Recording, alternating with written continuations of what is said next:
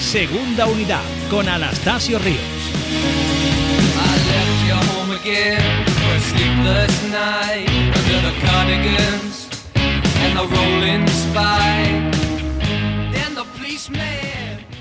Hola amigos, bienvenidos a Segunda Unidad. En el programa de hoy hablaremos con el entrenador del Beyman Club Baloncesto Sevilla Femenino, Julián Jiménez, y con el base del COSUR Real Betis, Albert Oliver. Además, conoceremos el resto de resultados y próximos partidos de los equipos sevillanos. ¡Empezamos! Vamos con esos resultados de la jornada número 7 en la Liga Endesa, empezando por la derrota del COSUR Real Betis el pasado domingo ante el Barça por 95-100 en San Pablo. Nueva derrota del conjunto de Curro Segura, la sexta de la temporada.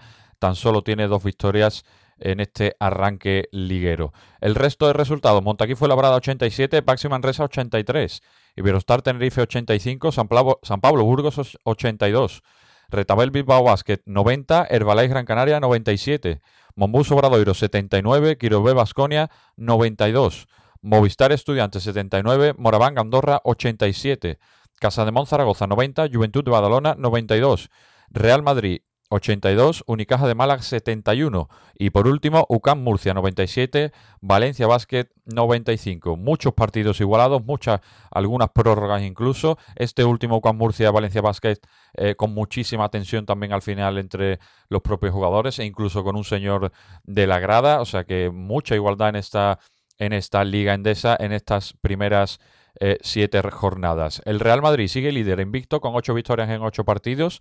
Le sigue el Casademón Zaragoza y el Barça con seis victorias y dos derrotas. Por debajo, con la victoria del Fuenlabrada, ya son solo tres equipos con dos victorias.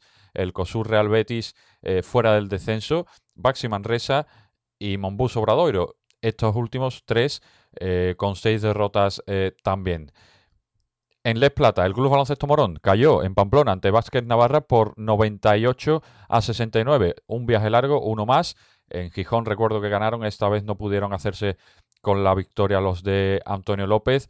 Eh, en este partido destacó Iñaki Narros con 19 puntos y 18 tantos de Yago Estevez por parte del equipo navarro, mientras que en los sevillanos destacó Diego Gallardo, Diego Gallardo perdón, con 17 puntos y 5 rebotes y también 14 puntos y 7 rebotes de Juan Oliva. Sigue en quinto el Morón en la fase oeste de la clasificación de la Ley Plata, con un balance de 5 victorias y 4 derrotas, al igual que precisamente eh, Navarra con el mismo récord, eh, con dos victorias consecutivas estos, eh, estos últimos, y por encima tienen a Tizona e Igualatorio Cantabria con un balance de 6 victorias y 3 derrotas.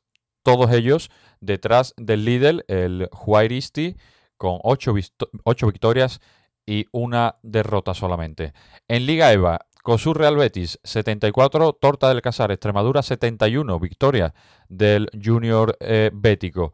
DKV San Fernando 72, Club Baloncesto Ciudad de Dos Hermanas 69, Plasencia Basket 88, Club Baloncesto Utrera 79. El Ciudad de Dos Hermanas y el COSUR Real Betis, ambos con seis partidos, tienen un balance de tres victorias y tres derrotas en cuarta y quinta posición de la clasificación.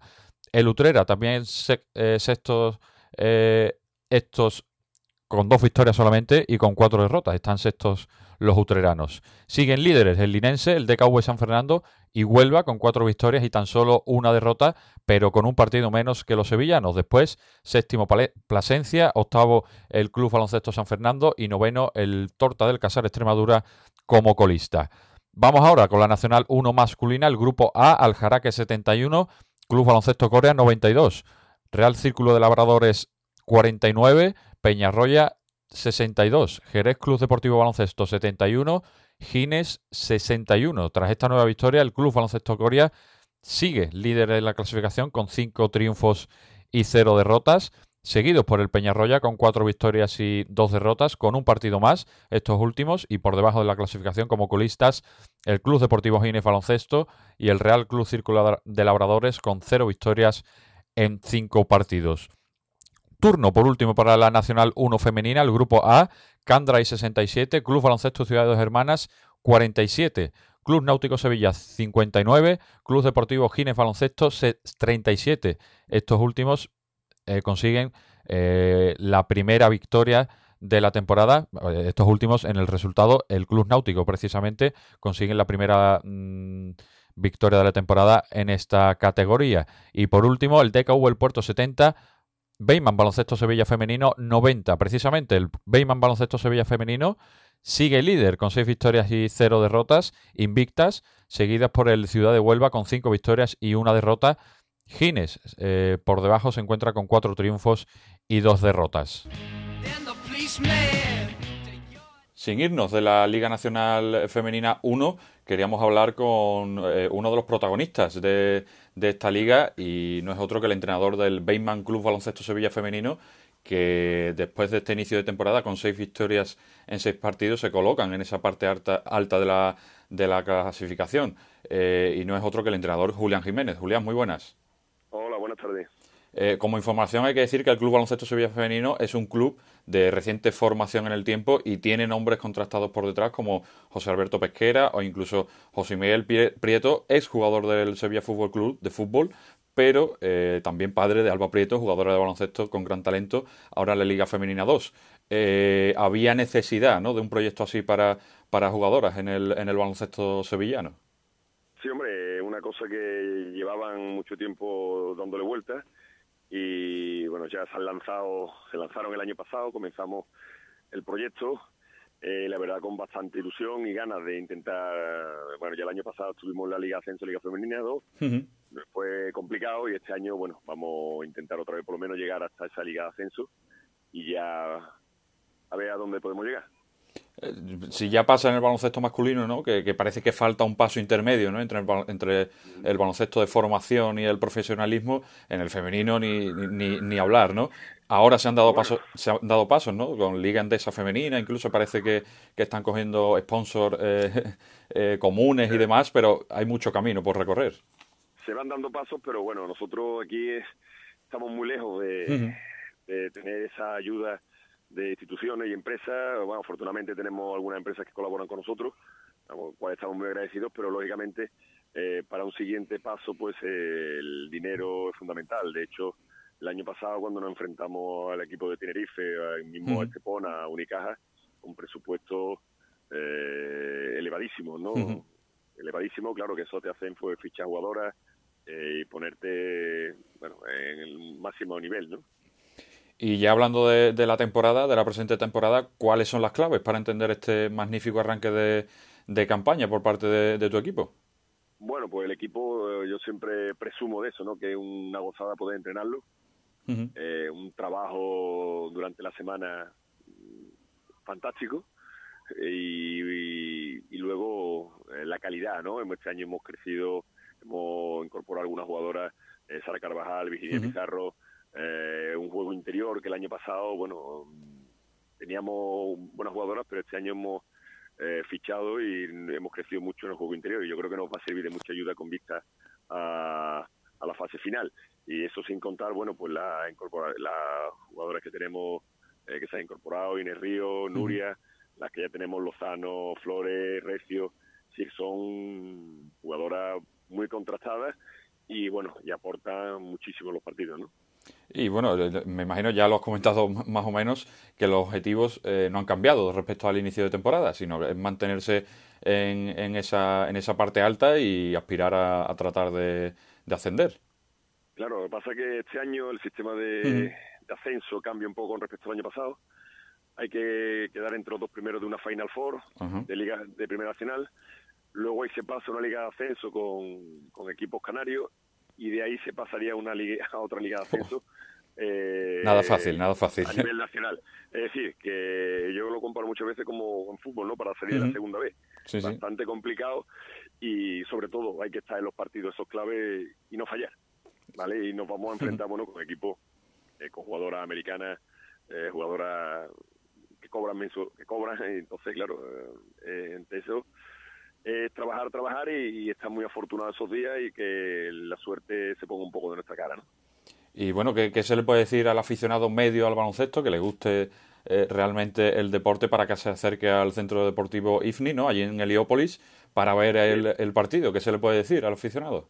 Pues nada, este sábado jugamos aquí contra Agade, también un equipo bastante potente de, de la categoría. Y nada, hombre, nosotros encantados de que venga el máximo número de gente, que siempre que salimos a jugar intentamos, las chicas lo, dan todo. Y yo creo que jugamos con mucho ritmo y la verdad que la gente que viene lo agradece, ¿no?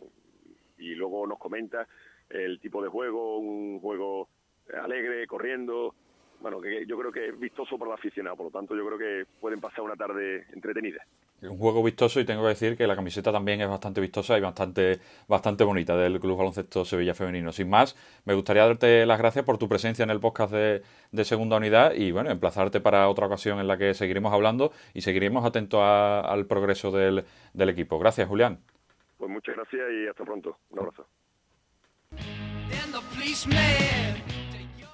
Momento ahora para analizar el último partido del COSUR Real Betis y es que mm, consiguió o cosechó una nueva derrota, mejor dicho, en el último partido ante el, el Fútbol Club Barcelona Lasa en casa. Aquí en San Pablo, el conjunto verde y blanco cayó por 95-100 en un partido en el que los de Pesic tuvieron que sudar muchísimo la camiseta para vencer al, conjunto de Curro Segura. Alrededor de unos 5.200 eh, aficionados estuvieron en San Pablo haciendo muchísimo ruido, todo hay que decirlo. Repartieron eh, aplaudidores y ayudaron al Betis a estar en el partido durante los 40 minutos del, encuentro y lo ayudaron a estar porque el Barça empezó con un parcial 0-12 y durante el partido no perdió el liderato en el marcador en, en 38 minutos de juego pero pese a, un más 13 que tuvieron los azulgranas, el Betis estuvo ahí en todo momento haciendo la goma debido, debido sobre todo al porcentaje desde el triple. Un 51,5% de acierto tuvo el equipo de Curro Segura. Eh, enfrente del Barça también se hizo fuerte desde ahí y algunos despistes desde la defensa exterior bética lo hacían pagar los catalanes bastante fácil desde la línea exterior. Hicieron también un 18 de 35 eh, desde el triple Higgins eh, anotó 24 puntos y Nikola Mirotic, que bromeaba yo con algún eh, compañero periodista que no parecía que, estuviera sobre la pista, pero bueno, se fue del partido con 19 puntos. Récord de triples, se anotaron 36 y supone igualar el récord de más triples anotados en un partido de la Liga Endesa, de la ACB, y comparte ese récord con un Real Madrid eh, Monbus Obradoiro de 2017, hace apenas apenas dos años. Eh, y es que eh, la hegemonía del juego desde el triple está empezando a, llegar también a la, a la, Liga Andesa después de que en la NBA se haya instalado desde hace algunas temporadas. Por parte del Betis, me encantó muchísimo Obi Echonia. Eh, soy bastante fan de su juego desde la temporada pasada y me pareció un gran acierto quedarse con él. Es su segundo año como profesional, primero en la Liga ACB y anotó 24 puntos, 5 rebotes, 2 asistencias y, robos, y dos robos de balón en 28 minutos sobre la pista de, San Pablo. Es un jugador potente físicamente, con un gran, un gran lanzamiento exterior. Eh, juega en la posición de la pivot, como ya sabemos. Y el año pasado eh, sacaba muchísimas ventajas penetrando debido a su físico. En ACB es más complicado y le ha costado algo más adaptarse, pero en el partido de, contra el, Barça eh, sumó muchísimo también atacando la pintura. Su entrenador, Curro Segura, precisamente analizaba el partido de Obi en Echonia de esta manera en rueda de prensa. Yo creo que es un poco reflejo del trabajo diario que está haciendo. ¿no? Él, mm, sabíamos que apostamos por él porque sabemos del potencial que tiene cuando le fichamos como rookie para Lev. Y hoy, pues yo creo que ha dejado ahí una tarjeta de presentación buena en la liga.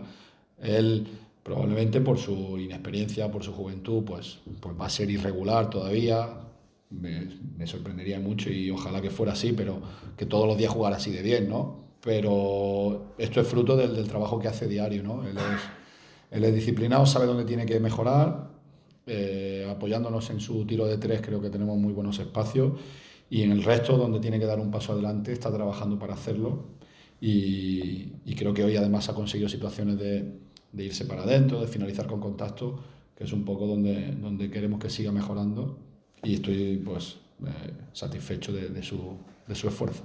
Precisamente el jugador bético tras el encuentro atendió a los medios oficiales del, del club y mostrando un gran español, cosa que me hace ser aún más fan suyo, eh, reconocía que el principio de temporada por la velocidad del juego le supuso un problema en cuanto a la adaptación y que está encantado con la afición de San Pablo.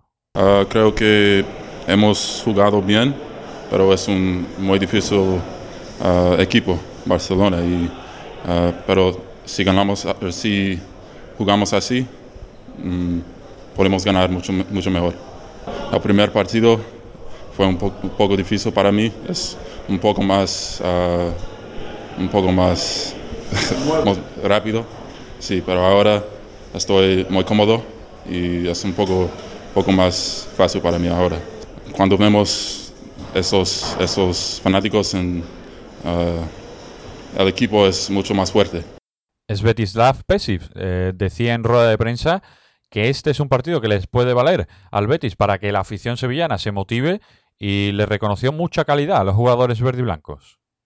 Este es un partido que seguro para el público aquí en Sevilla es uh, después de un año no jugar en ACB Liga es, motiva uh, uh, los aficionados pero nosotros seguro tenemos que coger de este partido algunas cosas que son positivas y algunas cosas que tenemos que mejorar Volviendo otra vez al preparador bético, Curro Segura aseguraba en, los micrófonos de la rueda de prensa de, de, la sala de prensa de San Pablo que los triples que se habían lanzado en el partido era simplemente por las exigencias del rival. El Barcelona, por sus características defensivas y por, por un poco su forma de plantear la defensa de sus grandes, colapsan mucho la pintura, se cierran muchísimo y sabíamos que era un día que íbamos a tirar mucho de tres, ya lo sabíamos. Eh, le pasa a cada rival contra el Barça porque ellos mm, cierran muy bien el aro y, digamos que mm, es más fácil, ofrecen más y es más fácil meter de fuera o, tirar de fuera librado, como hoy ha ocurrido. Y sabíamos que con buenos porcentajes teníamos la opción de ganar el partido y así ha pasado. Y aunque no termina Curro Seguro de hablar de los árbitros, eh, le sobrarán ganas probablemente lleva dos partidos consecutivos comentando que le parece desmesurada la diferencia que hay en tiros libres. En Málaga, el Unicaja lanzó 29 eh, y el Betis nada más que dos, y en el último partido contra el Barça fueron 5 por parte del Betis eh, lanzados y 21 por parte del Barcelona. Esto decía Curro Segura respecto a este asunto. Sí, yo con, la mitad de tiros libres, ¿no? Lo dije en Málaga, que no quería 30, que con 14, 15 ya me valía.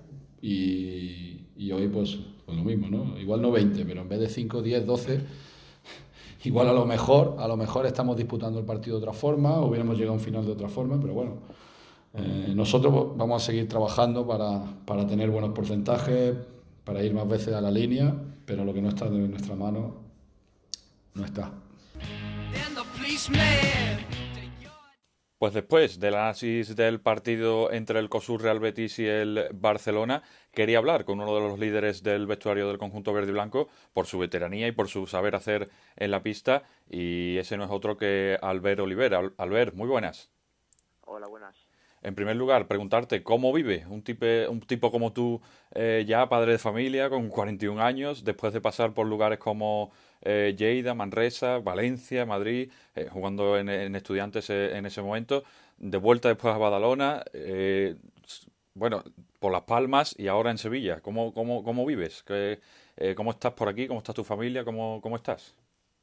Bueno, pues diferente, porque aquí al final he venido, he venido solo a Sevilla, la familia se queda en Gran Canaria, porque después eh, de seis años allí, pues los niños ya tienen la niña 14, el niño va para 12, y bueno, moverlo será complicado, muy, muy difícil por todo, por el colegio, por los amigos, por el baloncesto, y tienen la vida hecha allí, mi mujer también, y bueno, eh, un poco raro, a veces extraño, porque, porque siempre está con ellos, eh, ahí, allí donde he jugado siempre han venido conmigo, y es la primera vez que, estoy solo, ¿no? Eh, bueno, eh, ahora mejor que al principio, que temporada fue un poco más duro, ¿no? Por todo, pero bueno, ahora ya mucho más hecho la ciudad, con el equipo, ya en competición, pues bueno, ya todo mucho mejor, aparte de la ciudad, bueno, es encantadora para vivir, está, es una gran ciudad, y la gente también, y bueno, sigue echando de menos a la familia, pero bueno, el día a día mucho mejor. Y bueno, y hablando de, precisamente de, tu paso por Gran Canaria, eh, ¿qué supuso para ti ese, ese paso por Gran Canaria? Tu salida fue muy emotiva, lo, pudimos ver eh, todos, eh, y tu relación con el Gran Canaria se sigue manteniendo. Ya comentabas que tu familia sigue allí, y según tengo entendido, que también me han contado un pajarito, un pajarito llamado Christian Hill, el compañero de Radio Marca Canarias, que tus hijos juegan incluso en categorías inferiores en, en, el, en el Granca. Sí, los niños juegan en, tanto la niña como el niño juegan en categorías inferiores de Granca, desde, bueno, desde que llegamos allí la niña empieza a jugar, el niño también, y bueno, ahora están pues el niño en preinfantil y la niña en precadete eh, del, del Granca, y bueno, ellos disfrutando mucho del baloncesto, eh, entrenando mucho, pero disfrutando mucho, y bueno, contento de que estén así, ¿no? Y bueno, mi paso por Gran Canaria, pues me acuerdo cuando firmé, firmé por dos años. Yo creo que nadie pensaba que sería seis, aparte alguno había leí algún comentario que bueno que era con mi último contrato, por eso me iba a Badalona para ir a, Gran Canaria y bueno, pues estuve seis años allí y que, creo que eran inmejorables.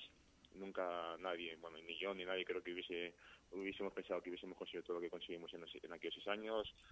Eh, que jugar cuatro finales, eh, una de Copa del Rey, una de Eurocup, otra de Supercopa, ganar una Supercopa, clasificación para la Euroliga, bueno, cosas que nunca había hecho el club, nunca. Y bueno, yo pude disfrutar de aquello, de, ser partícipe de, todo aquello y bueno, para mí fue algo muy, especial. Y que lo digas, eh, bueno, no es el, digamos que no es la filosofía de Curro Segura el mirar eh, muy a largo plazo, pero sabes perfectamente cuándo juega el Betis en, Gran Canaria, imagino. Sí, sí, pues la fecha exactamente no, es la final de, temporada, porque es en abril, pero no sé, nada, si me pillan no sé cuándo es, ni qué día, ni cuándo es, pero yo, creo que es... Sí, en abril, en abril exactamente. no, yo creo, creo que después del cumpleaños de mi hija, no sé si es el 20 por ahí, no lo sé. Sí, sí, sí, el 27, 27 eh, de abril es. sí, sabía que era en abril, por eso, y porque de, mi hija no la veré, bueno, la puedo ver después de unos días de, su cumpleaños, ¿no? que ya el 27 de abril.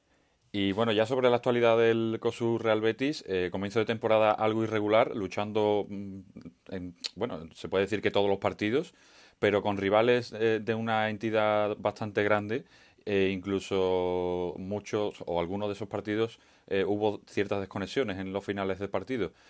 Mm, ¿Cómo lo estás viendo en este inicio de temporada al equipo?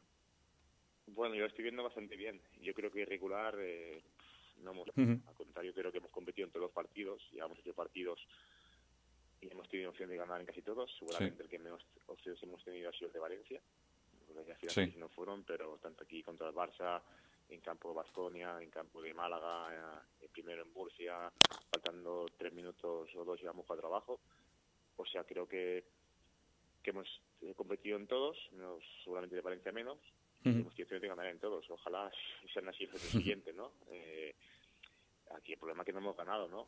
Sí que, sí que es verdad que, por ejemplo, en nuestros años de, de Zaragoza, ¿no? Porque ahí lo, lo dominado muy bien hasta tercer cuarto, después hubo aquel parón de entre tercer y cuarto cuarto, estuvimos como uh 15 minutos parados y bueno, seguramente me ayudó. Y también el de Vascoña, pues bueno, llevamos siempre controlado y después nos pusieron por encima, ¿no? Bueno, yo creo que tenemos cosas a mejorar, pero creo que el equipo está compitiendo muy bien. Si somos capaces de competir eh, como hemos competido estos ocho primeros partidos, eh, seguro que vamos a ganar muchos partidos, ¿no? Porque tal como hemos jugado ahora, que vamos a tener como mínimo uno o dos más, si mejoramos alguna cosa más, pues ganaremos muchos partidos y yo creo que, esa es la línea, la línea que hemos tenido hasta ahora, sí que es verdad que nos gustaría por algunos momentos del partido jugar mejor eh, en algunos momentos, ¿no? Pero bueno, es que es muy difícil eh, jugar los 40 minutos a un gran nivel, el equipo contrario también juega, pero lo más importante es que el equipo no ha bajado los brazos, que siempre compite y eso, es muy importante para nosotros. Mm, vuelvo a mencionar a Curro Seguro porque eh, está bastante harto, podemos decir, incluso decir en ruedas de prensa, que el equipo está totalmente preparado mentalmente para eh, afrontar eh, esos reveses de partidos que se ha encontrado en este inicio de temporada, sobre todo en los finales de partido. ¿Crees que de alguna manera puede afectar el, el, estar luchando, como has comentado tú, pero que al final de los partidos eh, no terminar de cerrarlos eh, del todo? Bueno, sobre todo no cerrarlo en casa contra Zaragoza. Eh, contra Vasconia se puede decir, pero claro, Vasconia es muy complicado y más en su campo, cerrar el partido es muy, muy difícil, ¿no? Y bueno, y lo estamos viendo, ¿no? ahora desde que son hace años cuatro cuartos y 24 segundos, los parciales se, se, se vuelven en la contra muy rápido, puede ganar 17, otro día Marquesa ganar 17, fue labrada en el tercer cuarto y perdió, eh, le pasó lo mismo a Murcia ganando de 15 fue labrada hacia el último cuarto, hacia el tercer cuarto y perdió, o sea que bueno, ahora con los parciales y el triple y los 22 segundos eh, cambian mucho. Y bueno, y no es fácil mantener la renta, ¿no? No es fácil. El otro día pues, contra Barça, por momentos íbamos por debajo, de, por, eh, perdiendo por más de 10 puntos y volvimos al partido contra Barça, o sea, no contra el equipo, ¿no? Y fuimos capaces de dar la vuelta, o sea que o, o acercaros, ¿no? O sea que no es fácil. está, está, claro que tenemos que mejorar esas cosas y a veces, pues bueno, acabar de cerrar los partidos, como nos pasó en casa contra Zaragoza, pero como te he dicho, el equipo está preparado, como estoy entrenando, el equipo está preparado para esto y que si seguimos en esta línea vas a ganar muchos partidos, uh -huh. está clarísimo. Y contra el Barça, precisamente, eh, ¿esperabas estar tanto tiempo durante eh, bueno durante los 40 minutos en el partido metidos y poniéndole las cosas muy complicadas? Yo, yo bueno, lo he dicho por las redes sociales y demás, y en este podcast precisamente mmm, tuvo que sudar muchísimo el Barça para llevarse la victoria de San Pablo. No, yo, yo esperaba jugar a un buen nivel, que el equipo, que el equipo estuviese en buen nivel. Si uh -huh. estamos a buen nivel, tenía claro que podíamos competir de todo todo Barça. Así que es verdad que, que estuvimos muy, muy acertados, pero ellos también estuvieron muy acertados, ¿no? Fue uh -huh. un, partido de muchos puntos. Y bueno, fue una lancia, pues en algún momento, pues bueno, eh, ser un poco más inteligentes en la defensa, algún triple que dejamos ahí abierto solos, alguna falta que nos podíamos haber ahorrado para que el equipo contrario no fuese de línea de tiros libres, y al contrario, ¿no? nosotros ser un poco más listos para sacar faltas de tiros libres detalles que bueno que al final te hace pues el partido pues se cante para una banda o para la otra no uh -huh. y eso a lo mejor nos está costando un poco más no bueno ya nos pasa contra Barça nos pasa contra Málaga que el equipo contrario tiran bastante más libres que nosotros. Y bueno ahí nosotros tenemos parte de mejora no de ser más inteligentes cuando hacemos las faltas en qué momento hacer las faltas antes del bonus si hay bonus pues podemos ser más inteligentes. Y igual cuando otro equipo pues tiene bueno pues ser un poco más incisivos para sacar faltas y dejar línea de libres Ajá. ¿Y, ¿Y, qué te dice tu olfato ya de veterano en la liga? Eh, bueno, más o menos ya me lo has dejado bastante claro, pero ahora se acerca un calendario con Burgos, Iberostar Tenerife, Movistar Estudiantes, Obradoiro, entre comillas, eh, más asequible ¿no? de, los, de los partidos que ha jugado ya el COSUR Betis en esta temporada, pero no debe ser el momento de relajarse ¿no? ahora, sino ahora es cuando hay que conseguir las victorias. No, no, el calendario es durísimo, o sea, uh -huh. porque a campo de Burgos, tenemos que ir a campo de Tenerife, que el otro día, por ejemplo, ganó Vascoña hace dos, tres semanas, ganó solo de un punto en, en, Tenerife. Burgos, pues bueno, empezó muy bien, ahora parece que no está tan fino, pero es un campo muy difícil, donde se llena con su afición, se sienten muy fuertes. El otro día, pues también ganó Zaragoza sufriendo mucho al final. Eh, viene Estudiantes, que ha sido capaz de ganar en Málaga. Tenemos que ir a Obradoiro, eh, que el Madrid también sufrió mucho para ganar allí. Eh, bueno, sabemos eh, por suerte que esa liga muy dura, que ningún, ningún rival es fácil, que para ganar cualquier partido hay que estar a un gran nivel, que si no, si no, no ganas. Y, pero bueno, eh, es la liga que hay, nosotros encantados de jugarla, pero también sabiendo que si estamos al nivel que estuvimos el otro día pues contra el Barça, como el campo de Mala, con el campo de Barcelona, tenemos muchas opciones de ganar los partidos, eso está seguro. Y hablando de nombres propios del, del vestuario del, del Cosur Betis, ¿cómo estás viendo a Kenan Sipahi? El jugador turco vino, bueno, ya sabemos sus, sus cualidades, ¿no? Un, jugador, un, un, base con una estatura que quizás es muy difícil de defender para los rivales, tiene calidad, viene de un equipo como el Besiktas en el que parecía que se quedó en, en algo que, que en algo menos, ¿no? De lo que podría haber sido y ¿Qué consejo se le puede dar un base como tú a Genasi Paji? Porque quizás eh, está sufriendo algo irregularidad ¿no? en este inicio de temporada. Bueno, no es fácil, ¿no? No es fácil llegar a una liga nueva, aunque es un jugador bueno, con mucha experiencia, con, uh -huh. con, muchos partidos en la liga turca, que es una liga muy complicada, con muchos partidos en Euroliga, uh -huh. en Eurocup también ha jugado, o sea que es, bueno, o en Champions y en Champions, o sea que es un jugador, a pesar de su juventud, con mucha experiencia y bueno, yo creo que se ha adaptado muy bien, ¿no? Que, se ha adaptado muy bien desde el, inicio. También es un chico que, que quiere siempre mejorar, que, quiere siempre vender, y eso, pues bueno, eso después se ve en la pista, tanto los entrenos como los partidos. Y, bien, yo creo que empezó jugando muy bien, yo creo que ha, jugado partidos a muy buen nivel, sí que a lo mejor pues en alguno pues ha estado menos acertado de lo que, bueno, de lo que desearíamos todos. Bien, en algún partido, por ejemplo, en Málaga tuvo dos situaciones de canastas muy bien jugadas, pero bueno, pues al salió la pelota y a veces favorece que porque falla no juegas tan bien, pero yo creo que está jugando a muy buen nivel y lo bueno de él es que yo creo que, que nos, nos dará más ¿no? durante que avance la temporada, ¿no? cuando se adapte a todo mucho más, a la liga, a los, al arbitraje, a todo, pues nos dará mucho más, pero para nosotros es un jugador muy importante. Y bueno, otro jugador importante, importante es Casey Rivers, que vino con esa vitola de, líder ¿no? en anotación, que podría serlo y demás. Eh, Curro Segura sabemos que le gusta mucho eh, las rotaciones y bueno, tiene una rotación bastante larga y, tampoco está pecando de individualista ¿no? en este inicio de temporada. Eh, ¿Esperas algo más de él en cuanto a anotación? Eh, ¿Cómo le estás viendo a, Casey Rivers? ¿Motivado incluso? Sí, no, un jugador que, que bueno, está que se ha tratado muy bien, que aparte es un jugador de equipo, que a lo mejor desde fuera no lo parece tanto, o como, bueno, parece que tiene cosas de salida, pues parece que a lo mejor iba a ir un poco a la suya, y no al contrario, sino un jugador de equipo que, que intenta ayudar a, a los compañeros. Sí que es verdad que, bueno, que queremos que, que siempre esté como, por ejemplo, otro día contra la base, ¿no? que estuvo en un grandísimo nivel, pero eso no es fácil porque también los rivales están muy, muy encima de él, ¿no? Que no intentan no dejarle jugar, si bloqueo directo, pues atraparlo para que suelte el balón y bueno, pues a veces no es fácil. Pero es un jugador que, que, bueno, que creo que nos está dando mucho y que nos dará mucho más, ¿no? Porque le está entrenando muy bien, eh, está positivo para, para ayudarnos en todos los momentos. Es un jugador que, que bueno, que coge la responsabilidad y está cogiendo responsabilidad, ¿no? Y seguro que, que nos dará, ¿no? Aparte, bueno, la, gente, pues bueno, como al final perdimos contra, contra Zaragoza, pero bueno, Zaragoza metió triple para ganar, lo que después ellos anotaron, pero bueno, es muy importante y bueno, y en esas situaciones ahí es un jugador clave para nosotros. Y ya para acabar, Albert, eh, ¿con qué sueña un jugador como tú en estos últimos años de carrera?